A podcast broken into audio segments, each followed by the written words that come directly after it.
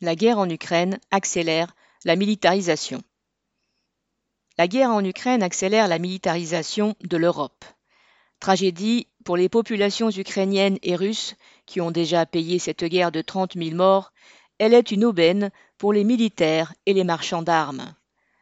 Première guerre dite de haute intensité en Europe depuis 1945, sur un front de plus de 1000 km, elle permet aux militaires de tester leur matériel, de valider ou adapter leur doctrine d'utilisation. Elle offre un marché inespéré pour les marchands d'armes appelés à fournir munitions et missiles, drones ou chars, détruits en grande quantité. Elle accélère la hausse des budgets militaires de tous les États. Une militarisation engagée avant la guerre en Ukraine.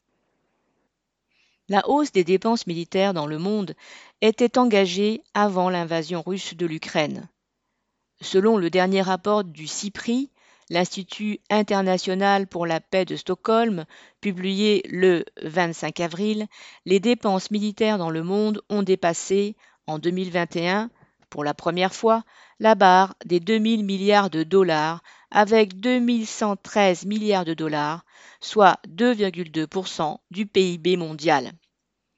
C'est la septième année consécutive de hausse des dépenses militaires dans le monde, selon ce rapport, qui précise, guillemets, Malgré les conséquences économiques de la pandémie de Covid-19, les dépenses militaires mondiales ont atteint des niveaux records.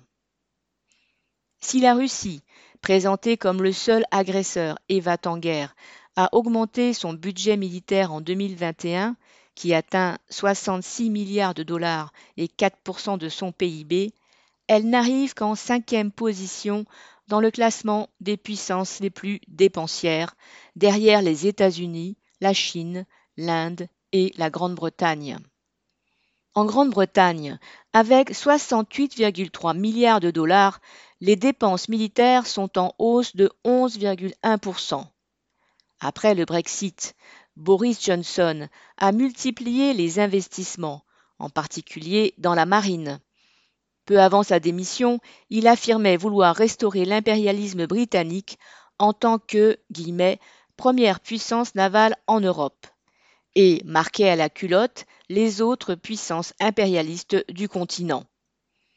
Il a été l'un des premiers dirigeants européens à se rendre à Kiev pour afficher son soutien à Zelensky. Toute une brochette de politiciens britanniques milite pour que les dépenses militaires augmentent plus vite encore dans les années à venir. Ainsi, Niall Gardiner, ancien collaborateur de Thatcher, affirmait en mars au Daily Express, citation, Les dépenses de défense devraient doubler de 2 à 4% du PIB dans les années à venir si la Grande-Bretagne veut sérieusement redevenir une puissance mondiale. Johnson a renforcé par divers canaux sa coopération militaire avec les États-Unis. Ces liens étroits entre les impérialismes britanniques et américains ont été illustrés par l'alliance AUKUS, entre parenthèses, acronyme anglais pour Australie, Royaume-Uni et États-Unis, contre la Chine. Cette alliance s'est concrétisée par la commande australienne de huit sous-marins à propulsion nucléaire, pour la somme de 128 milliards de dollars. Déjà en hausse de 4% en 2021 par rapport à 2020, les dépenses militaires de l'Australie sont donc appelées à augmenter.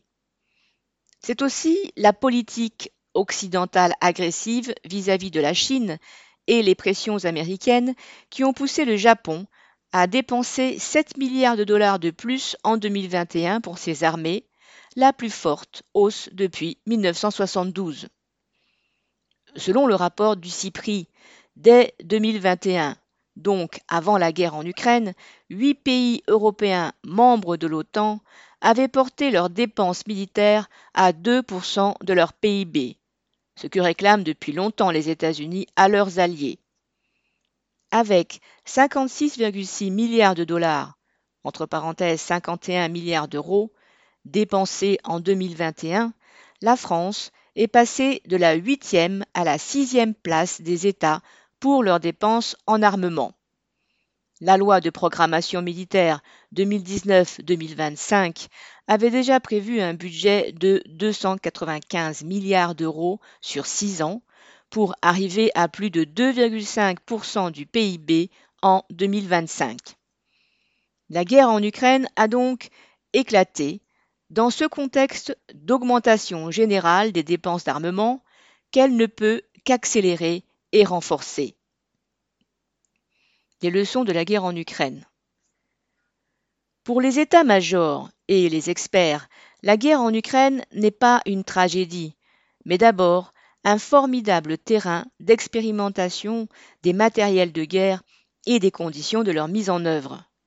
Chaque épisode, offensive contrariée des armées russes au début de la guerre, retrait du nord de l'Ukraine, puis offensive dans le Donbass, destruction méthodique des villes, et les diverses façons d'utiliser l'artillerie, les drones, l'aviation, les moyens de communication et de renseignement sont étudiés pour en tirer le maximum de leçons.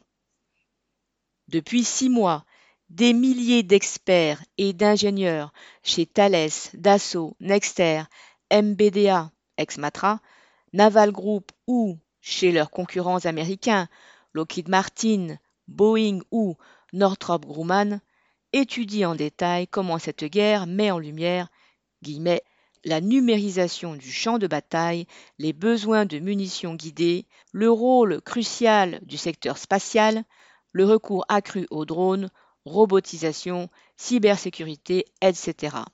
Fermez les guillemets. Journal Les Échos du 13 juin 2022. Ces experts ont confronté leurs points de vue et leurs solutions technologiques à l'occasion de l'immense salon de l'armement et de la sécurité qui a réuni début juin à Satori, en région parisienne, 1500 marchands d'armes venus du monde entier. Un record historique, paraît-il. Les leçons de la guerre en Ukraine ne sont pas seulement technologiques, comme l'écrivait le journal Les Échos du 1er avril 2022. Citation. La guerre entre grands États est de retour en Europe. Cette guerre n'a plus rien à voir avec les petites guerres comme celle de Bosnie ou du Kosovo, ni les opérations extérieures contre les groupes terroristes, Al-Qaïda, Daesh ou des États effondrés, Libye 2011. Fin de citation. Pour les militaires, cette guerre n'est plus une guerre échantillonnaire, mais une guerre de masse. Tant du point de vue du nombre de soldats tués ou blessés au combat que du nombre de munitions tirées et du matériel détruit. Entre février et juin, selon les estimations réalisées, malgré la censure et les mensonges de chaque camp, cette guerre aurait fait 30 000 morts russes et ukrainiens, plusieurs centaines par jour.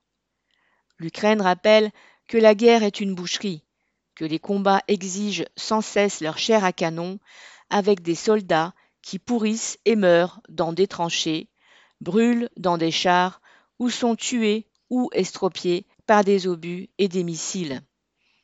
Leur guerre guillemets, de haute intensité, c'est avant tout des morts, parmi les militaires comme les civils. Préparer les esprits à accepter de mourir pour nos valeurs démocratiques, autre déclinaison du guillemets, mourir pour la patrie, est l'un des objectifs de la propagande des gouvernements occidentaux qui mettent en scène la guerre en Ukraine. Côté matériel, les armées russes ont perdu plusieurs centaines de chars. Les États-Unis et leurs alliés ont livré plusieurs dizaines de milliers de missiles sol-sol ou solaires de type Javelin ou Stinger à 75 000 dollars pièce. Une semaine après le début de l'invasion russe, le colonel en retraite Michel Goya, auteur d'ouvrages sur les guerres contemporaines, écrivait citation l'armée de terre française n'aurait plus aucun équipement majeur au bout de 40 jours. Entre parenthèses, véhicules de combat, pièces d'artillerie. La conclusion de tous ces gens-là est évidente, unanime. Il faut, guillemets, des forces plus nombreuses, plus lourdement équipées, qui exigeront des budgets de défense accrus. Journal Les Échos, 1er avril 2022. Augmenter les budgets militaires, drainer toujours plus d'argent public vers l'industrie militaire ou sécuritaire, c'est à quoi s'emploient les ministres et les parlementaires de tous les partis depuis des années. Des complexes militaro-industriels concurrents. La guerre en Ukraine, avec l'augmentation spectaculaire des budgets militaires qu'elle accélère, est une aubaine pour les marchands d'armes. Mais elle intensifie en même temps la guerre que se livrent ces industriels. L'annonce par le chancelier allemand fin février d'un emprunt de 100 milliards d'euros pour remettre à niveau la Bundeswehr, autrement dit pour réarmer l'Allemagne, a déclenché des polémiques dans l'Union européenne. Le journal Les Échos du 30 mai constatait avec dépit, citation, L'armée allemande a annoncé une liste de courses longue comme le bras, qui bénéficiera essentiellement aux industries américaines, achat de F-35 à Lockheed Martin, d'hélicoptères Chinook à Boeing, d'avions P-8 à Boeing, de boucliers antimissiles à Israël, etc. Fin de citation. Aux des militaristes tricolores ou europhiles, le complexe militaro-industriel américain profitera bien davantage des commandes allemandes que les divers marchands de morts européens. Il en est ainsi depuis la naissance de l'Union européenne. Il n'y a pas une défense européenne commune, car il n'y a pas un impérialisme européen unique, avec un appareil d'État unique défendant les intérêts fondamentaux d'une grande bourgeoisie européenne. Il y a des impérialismes européens concurrents, représentant des capitalistes nationaux, aux intérêts économiques complexes, parfois communs, souvent opposés. L'impérialisme britannique est plus atlantiste que les autres puissances européennes et très tourné vers son vaste ex-empire colonial. L'impérialisme français a développé ses armées et sa marine pour assurer sa mamie sur son précaré ex-colonial, en particulier en Afrique. L'impérialisme allemand, qui s'est retranché pendant des décennies derrière la contrition à l'égard des années hitlériennes pour limiter ses dépenses militaires, en se plaçant sous l'égide de l'OTAN et des États-Unis, a pu consacrer les sommes économisées à son développement économique en Europe centrale et orientale. Les interventions militaires ou diplomatiques n'étant que la continuation des tractations et des rivalités commerciales et économiques, il n'a jamais pu y avoir de défense européenne commune. Les rivalités permanentes entre Dassault, Airbus, BAE, Safran ont empêché la construction d'un avion de combat européen. La prépondérance des États-Unis dans l'OTAN et leur rôle majeur en Europe de l'Est et dans la guerre en Ukraine renforcent encore les chances du secteur militaro-industriel américain d'emporter les futurs marchés. Ces industriels américains vendent 54% du matériel militaire dans le monde et réalisent 29% des exportations. L'aubaine, constituée par les futures dépenses, va aiguiser les appétits et les rivalités. Bien sûr, les diverses instances européennes s'agitent pour essayer de ne pas céder tout le terrain aux Américains. Ainsi, le commissaire européen au commerce et ex-ministre français de l'économie Thierry Breton vient de débloquer 6 milliards d'euros pour accélérer le lancement de 250 satellites de communication de basse orbite indispensables pour disposer d'un réseau de communication et de renseignement européen. Jusqu'à présent, les diverses armées européennes sont dépendantes des États-Unis pour leur renseignement militaire, y compris sur le sol européen. À ce jour, chaque pays européen envoie en Ukraine ses propres armes, plus ou moins compatibles entre elles, selon son propre calendrier et sa volonté politique. Les champs de bataille du Donbass servent de terrain de démonstration pour les canons automateurs français César, dont les journaux télévisés vantent régulièrement les mérites, et les chars allemands Guépard, anciens ou Léopard, plus récents. La seule intervention commune de l'Union européenne a été le déblocage d'une enveloppe de financement des livraisons d'armes à l'Ukraine d'un montant de 5,6 milliards sur six ans, dans laquelle chaque État membre peut puiser. C'est une façon de faciliter l'envoi d'armes en Ukraine aux pays de l'Union européenne les moins riches. Avec l'hypocrisie commune aux fauteurs de guerre, les dirigeants de l'Union européenne ont appelé cette enveloppe guillemets, la facilité européenne pour la paix. Vers une économie de guerre, pour passer d'une guerre échantillonnaire à une guerre de masse, la production d'armes doit changer d'échelle. Pour ne parler que d'eux, les fameux canons César de 155 mm sont produits en nombre réduit, une grosse dizaine par an, dans les usines Nexter de Bourges, pour la somme de 5 millions d'euros l'unité. Pour en livrer une douzaine à l'Ukraine, le gouvernement a dû les prélever sur la dotation de l'armée française qui n'en a plus que 64 en service. Juste avant le début de la guerre en Ukraine, Hervé Grandjean, le porte-parole des armées, rappelait les objectifs de l'armée française pour 2025. Guillemets, 200 chars Leclerc, dont 80 rénovés, 135 blindés Jaguar, 3300 blindés légers, 147 hélicoptères de reconnaissance et d'attaque, dont 67 Tigres, 115 hélicoptères de manœuvre, 109 canons de 155 et 20 drones tactiques notamment. En comparaison, et même si les chars des différentes armées n'ont ni les mêmes caractéristiques ni la même valeur, en trois mois de guerre en Ukraine, plus de 600 chars russes ont été détruits ou mis hors service. La guerre en Ukraine devrait donc permettre aux militaires d'obtenir davantage de coûteux joujoux.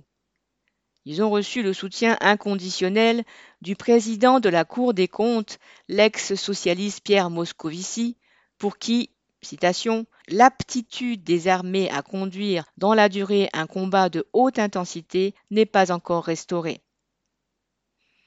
Et dans son discours du 14 juillet, Macron a confirmé une rallonge de 3 milliards d'euros par an pour le budget de l'armée. Mais pour rééquiper en masse les armées européennes, il faut que les capacités de production suivent. Le 13 juin, Le Monde titrait Le ministère de la Défense réfléchit à réquisitionner du matériel du secteur civil pour refaire ses stocks d'armes. et précisait l'État pourrait demander à une PME de mécanique de précision qui ne travaille pas pour le secteur de la défense de se mettre à disposition d'un industriel de l'armement pour accélérer ses cadences. Et comme toujours, l'État s'apprête à prendre en charge lui-même les capacités de production de certaines PME de la défense en payant par exemple des machines-outils. Les capitalistes n'étant jamais si bien servis que par eux-mêmes, le chef de l'IUMM, le syndicat des patrons de la métallurgie, est désormais Éric Trappier, le PDG de Dassault. Produire plus massivement du matériel militaire coûtera des dizaines et même des centaines de milliards d'euros par an. Il ne suffira pas de réduire encore plus les budgets de la santé ou de l'école. Les sommes engagées seront d'un tout autre niveau. Pour y faire face, les États devront s'endetter à une échelle supérieure.